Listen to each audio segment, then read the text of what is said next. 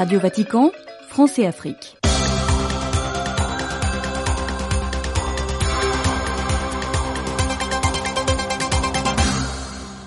Merci de votre fidélité à l'écoute de Radio Vatican et bienvenue à cette nouvelle édition de notre programme. À travers un message vidéo rendu public ce mardi, le pape François a publié son intention de prière pour le mois de mars. François invite à prier pour les nouveaux martyrs témoins de l'évangile. Le pape François qui, dans un télégramme lundi soir, a manifesté sa proximité aux fidèles du Burkina Faso frappés par des attaques djihadistes dimanche 25 février. Vous aurez des détails dans cette édition.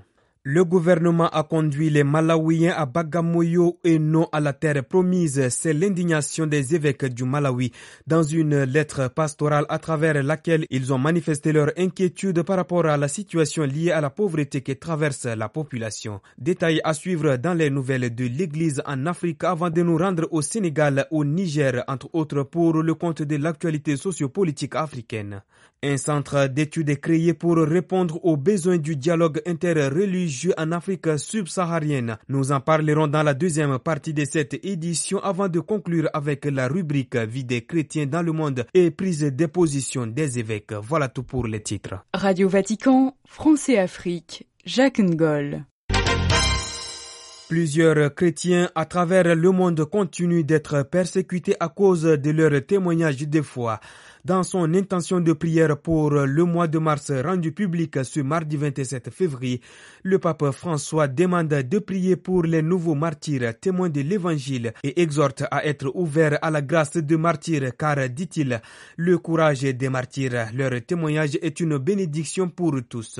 Jean-Benoît Harel. Dans l'intention de prière du mois de mars rendu public ce 27 février, le pape invite à prier pour ceux qui risquent leur vie pour l'évangile dans différentes parties du monde, fécondent l'église de leur courage et de leur élan missionnaire. En invitant à être ouvert à la grâce du martyr, le Saint-Père a raconté une histoire qui reflète l'église d'aujourd'hui, celle d'un témoignage de foi peu connu. C'est l'histoire d'un homme qu'il a rencontré lors d'une visite dans un camp de réfugiés à Lesbos, qui s'approchant lui dit Père, je suis musulman, ma femme était chrétienne. Des terroristes sont arrivés dans notre pays. Après nous avoir regardés, ils nous ont demandé notre religion. Ils ont vu que ma femme portait un crucifix et lui ont demandé de le jeter par terre. Elle ne l'a pas fait et ils l'ont égorgé devant moi. Cet homme, a expliqué le pape François, n'éprouvait aucune rancune. Il se concentrait sur l'exemple d'amour de sa femme, un amour pour le Christ qui l'a amené à accepter et à rester fidèle jusqu'à la mort. Pour lui, il y aura toujours des martyrs parmi nous, soulignant l'actualité de la situation des chrétiens persécutés et qui donnent leur vie pour témoigner de leur foi. Rien qu'en 2023, l'aide à l'Église en détresse a reçu une série de rapports en provenance de 40 pays faisant état de personnes tuées ou enlevées en raison de leur foi. Pour ne citer que quelques exemples, le Nigeria est devenu le pays avec le plus grand nombre d'assassinats, alors qu'au Pakistan, dans le diocèse de Faisalabad, les églises et les maisons des chrétiens de Jaranwala ont subi de violentes attaques uniquement en raison de leur foi. Le courage des martyrs, leur témoignage est une bénédiction pour tous. Le pape François a appris avec une profonde affliction la tragique attaque terroriste survenue dans une église catholique à Isakane le 25 février 2024 et les pertes en vies humaines qu'elle a causées. Lit-on dans un télégramme lundi portant la signature du cardinal Pietro Parolin, secrétaire d'État du Saint-Siège adressé à Monseigneur Laurent Dabire, évêque de Dori. Le Saint-Père s'associe au deuil des familles, leur manifestant sa proximité et sa peine. Il exprime également sa tristesse à la communauté musulmane pour l'attaque perpétrée contre une mosquée à Natia Bouani. Sa sainteté prie pour le repos des personnes décédées, les confiant à la miséricorde de Dieu ainsi que pour la guérison des blessés. Rappelant que la haine n'est pas la solution au conflit, le pape invite à respecter les lieux sacrés et à la lutte contre la violence en vue de la promotion des valeurs de la paix. Il demande au Seigneur d'apporter force et consolation à toutes les personnes touchées par ces drames et invoque sur les filles et fils du Burkina Faso ainsi que sur la nation tout entière l'abondance des bénédictions divines. Le gouvernement a conduit les Malawiens à Bagamoyo et non à la terre promise. C'est ce qu'ont déclaré les évêques de la conférence épiscopale du Malawi dans une lettre pastorale rendue publique dimanche 25 février dernier. Les évêques reprochent au gouvernement dirigé par le président Lazarus Chakwera d'avoir laissé tomber les citoyens de ce pays d'Afrique australe, les amenant à une situation de misère et de désespoir sans aucun espoir de vie décente. Des précisions avec Christian Losambe. Malgré toute l'excitation suscitée par l'idée que le gouvernement conduirait les Malawiens vers la terre promise, quatre ans plus tard, à la déception de tous, à l'exception de quelques personnes bien informées, le Malawi s'est retrouvé à Bagamoyo, une ville de la côte est de la Tanzanie, où lorsqu'un esclave arrive, il perd tout espoir d'être à nouveau libre, ont déploré les membres de l'ECM. Pour les évêques, les Malawiens ont été témoins d'un échec flagrant en matière de leadership et sont enlisés dans le même pays que nous voulions quitter à savoir le pays de la faim, de la maladie, de la pauvreté, de la corruption et autres. Du haut en bas de l'échelle, ont-ils dénoncé, des personnes ayant des relations haut placées deviennent injustement multimillionnaires du jour au lendemain, au détriment de la majorité des gens qui sont maintenus dans une pauvreté extrême. Pour eux, il est regrettable que la corruption se soit introduite dans tous les domaines, vidant et affaiblissant systématiquement les institutions de contrôle qui sont devenues inutiles. Honte à ceux qui ont permis cela ont-ils lancé Les évêques ont manifesté des inquiétudes par rapport à la situation des populations de base, affirmant que la souffrance dans les villages s'est aggravée. Certaines familles risquent de mourir de faim car elles n'ont pas les moyens d'acheter les engrais disponibles sur le marché et d'autres problèmes se posent en raison des pluies irrégulières le gouvernement n'ayant pris aucune mesure concrète notable pour traiter et remédier à ces problèmes critiques de droits de l'homme, les prélats ont appelé au renforcement du système judiciaire, les législateurs jouant leur rôle en facilitant la promulgation de lois pertinentes que l'appel à la conversion lancé pendant le carême et la célébration de la résurrection de Jésus-Christ à Pâques marquent le début d'une nouvelle ère pour tous les Malawiens, ont exhorté les évêques. Ouvrons à présent la page de l'actualité sociopolitique sur le continent africain.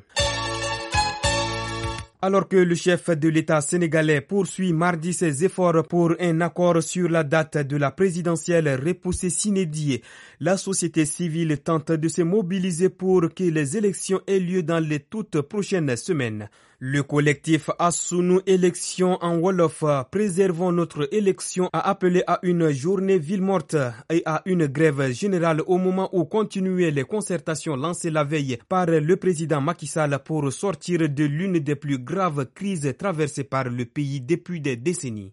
La Guinée vit mardi son second jour de grève illimitée à la veille du procès en appel d'un responsable syndical dont la libération a été érigée par les syndicats après requis à toute négociation avec les dirigeants du pays, a-t-on constaté. Dans la capitale Conakry, les écoles, banques et assurances sont fermées. Un service minimum est assuré dans des centres de santé et les administrations.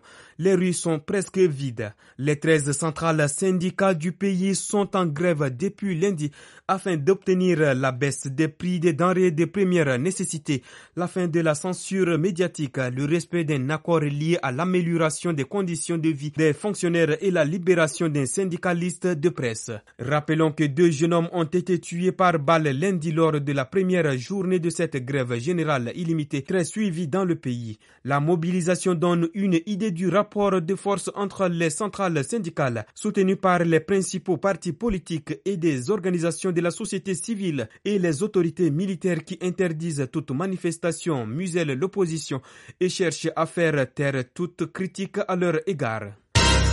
Quelques jours après l'annonce de la levée des plus lourdes sanctions régionales contre le Niger, sa frontière avec le Bénin et principal débouché sur la mer était restée fermée lundi, ont indiqué les habitants de Gaïa, ville proche du Bénin. Les plus lourdes de ces sanctions, dont la fermeture des frontières, ont été levées samedi 24 février dernier. Alors que cette levée marque un soulagement pour certains habitants du Niger, elle ne sert plus à rien pour les autres. Suivons ces avis recueillis par notre correspondant au sein de l'opinion, les citoyens, eux, sont partagés entre ceux qui considèrent la mesure comme un non-événement, le pays s'étant retiré de l'organisation communautaire. Qu'on lève ou qu'on ne lève pas, nous nous pensons que cela est derrière nous, parce que nous ne sommes plus CDAO, nous sommes AES. Ceux qui la saluent car elle vient soulager plusieurs mois de souffrance des populations. La levée de ces sanctions coïncidait avec euh, l'avènement du mois de Ramadan où, en tout cas, les populations ont besoin des produits de première nécessité. Donc, je pense bien que c'est euh, une bouffée d'oxygène pour la population.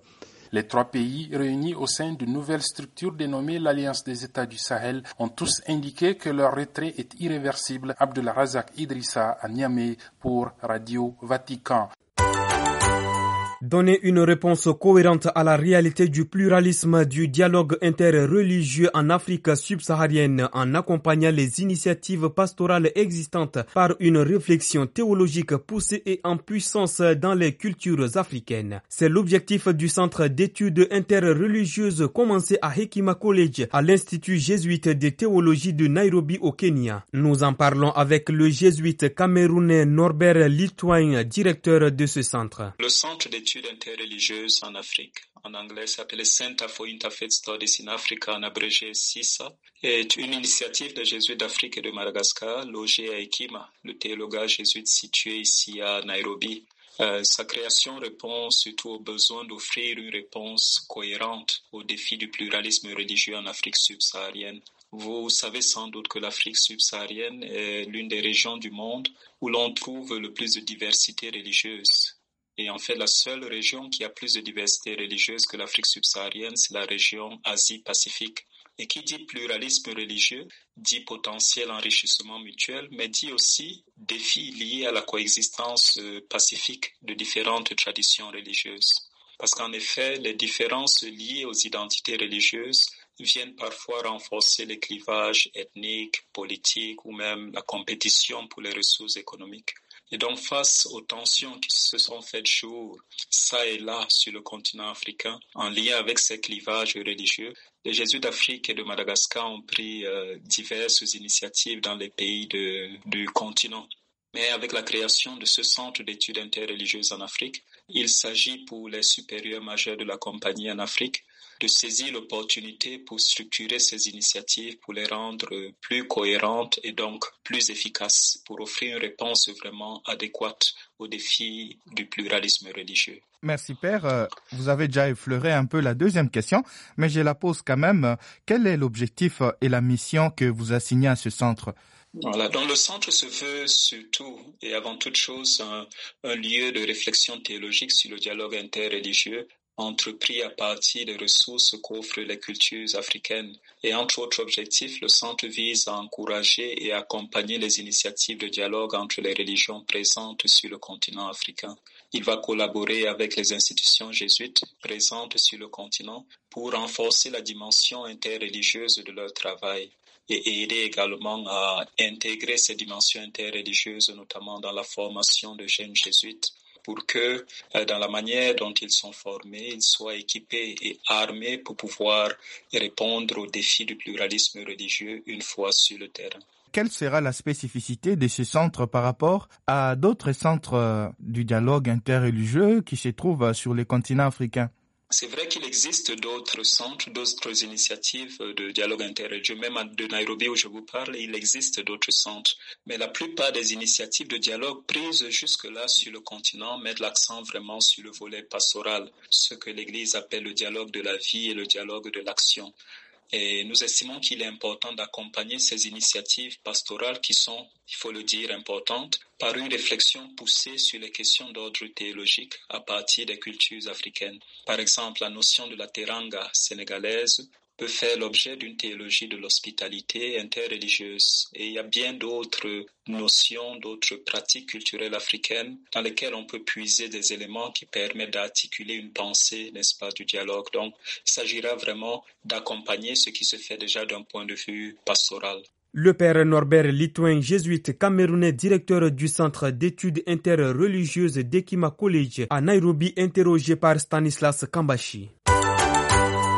Place à présent à notre rubrique sur la vie des chrétiens dans le monde et prise des positions des évêques. Parole à Stanislas Kambashi. Ouvrons notre rubrique par l'engagement de l'Église en faveur de la population de Gaza. Depuis l'éclatement du conflit entre Israël et le Hamas, les Gazaouis vivent sous les bombes et la situation humanitaire déjà précaire n'est fait que se détériorer. Malgré l'ordre d'évacuer donné par Israël, les chrétiens palestiniens sont déterminés à rester dans le nord de l'enclave, mais ils sont privés de toute aide et n'échappent pas à la famine.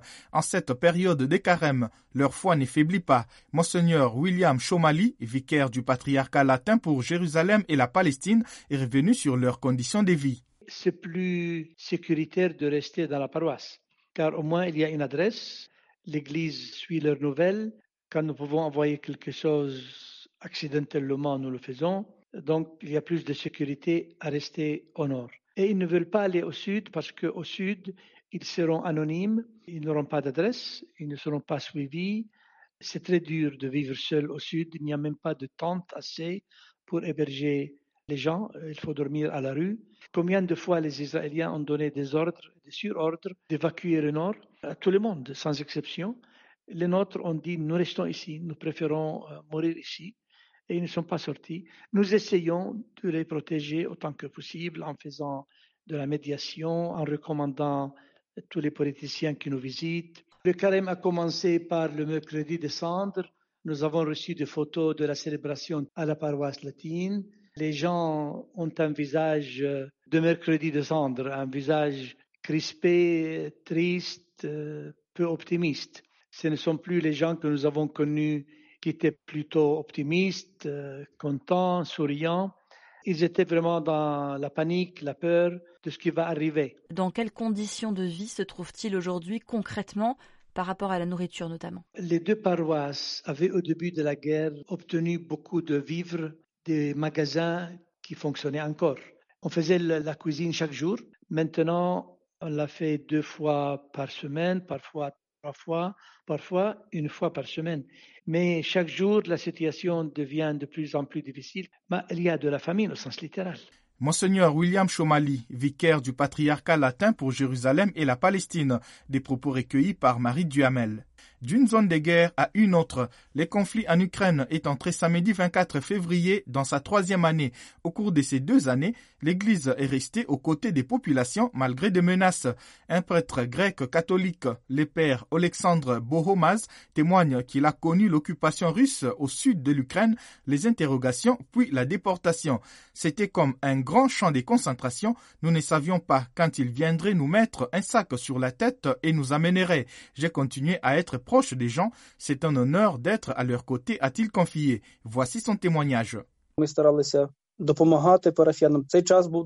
Nous avons continué à travailler, même si c'était difficile. Nous ne savions pas quand il viendrait nous mettre un sac sur la tête et nous emmener.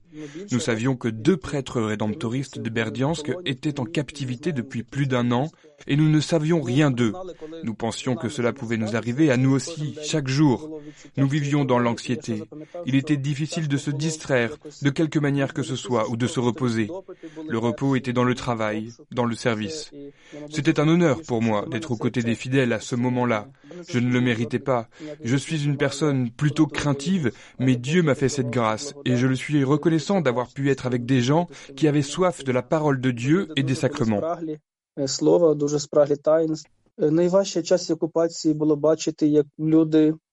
La chose la plus difficile a été de voir comment certaines personnes ont trahi leur patrie pour de l'argent et sont devenus des collaborateurs des Russes. Il était également difficile de voir comment tous les agresseurs, qui haïssent la terre où je suis né, où j'ai grandi et que j'aime tant, l'ont détruite, comment ils ont traité les gens, comme s'ils étaient des bêtes. L'occupation est un immense camp de concentration. Le père Alexandre Bohomaz, prêtre grec catholique ukrainien de la communauté gréco-catholique de Melitopol, une ville du sud de l'Ukraine. Après l'Asie et l'Europe, rendons-nous sur le continent américain. Caritas Amérique latine et Caraïbes a lancé sa campagne intitulée Je m'engage. C'est un témoignage tangible de son engagement ferme en faveur de la sécurité et de la dignité de toutes les personnes de la région. L'idée est notamment d'offrir un environnement accueillant, inclusif et sûr à toute personne afin d'éviter toute forme d'abus et d'exploitation. Être sensible aux besoins des personnes en utilisant un langage et des contacts appropriés. Respecter les différences culturelles qui ne nuisent pas aux enfants et aux personnes vulnérables et ainsi de suite. Les 22 Caritas nationales de la région Amérique latine et Caraïbes sont impliqués dans cette campagne. C'est ici, mesdames et messieurs, que prend fin cette édition de notre programme présenté par Jacques Ngol. Merci de l'avoir suivi avec attention. Restez toujours branchés sur les programmes de Radio Vatican. Nous vous retrouvons demain pour une nouvelle édition. Au revoir.